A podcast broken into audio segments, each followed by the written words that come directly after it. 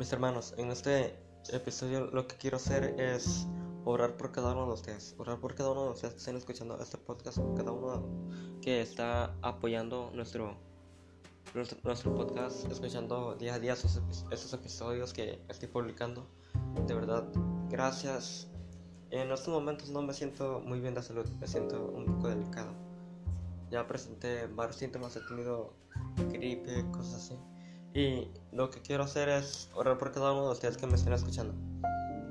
Ya he visto estadísticas de que hay varias personas que son de Chile, Perú, Guatemala, El Salvador, El Salvador uh, como de México, mi país, de la República Dominicana, de Argentina, de Colombia, de Ecuador y de España. Muchas gracias por cada una de las personas que nos han apoyado.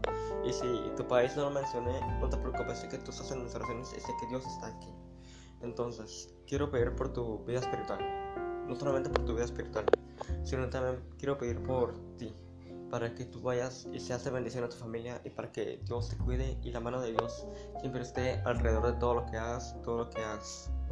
Así que quiero que en este momento cierres tus ojos. Y si no estás a cuentas con Dios, si tienes algún pecado que quieras confesar, si tienes algunas algunas cosas que las cuales te, sientas mal y crees que Jesús no te va a perdonar, eso es muy equivocado. Ese es el momento, ese es el día, ese es el momento en el que Jesús apartó para ti, para que tú escucharas este podcast y para que tú pudieras ir a Él en oración, para que pudieras arrepentirte, para que pudieras ir a Él y no tengas nada, nada en contra de Él. Jesús te quiere, Dios te quiere. Él te está dando una salvación. Cuando cada uno de nosotros lo único que queríamos era una solución, estábamos pagando en el mundo, estábamos buscando alternativas sin saber que alguien ya había muerto por nosotros para darnos esa salvación. Entonces, cierra tus ojos.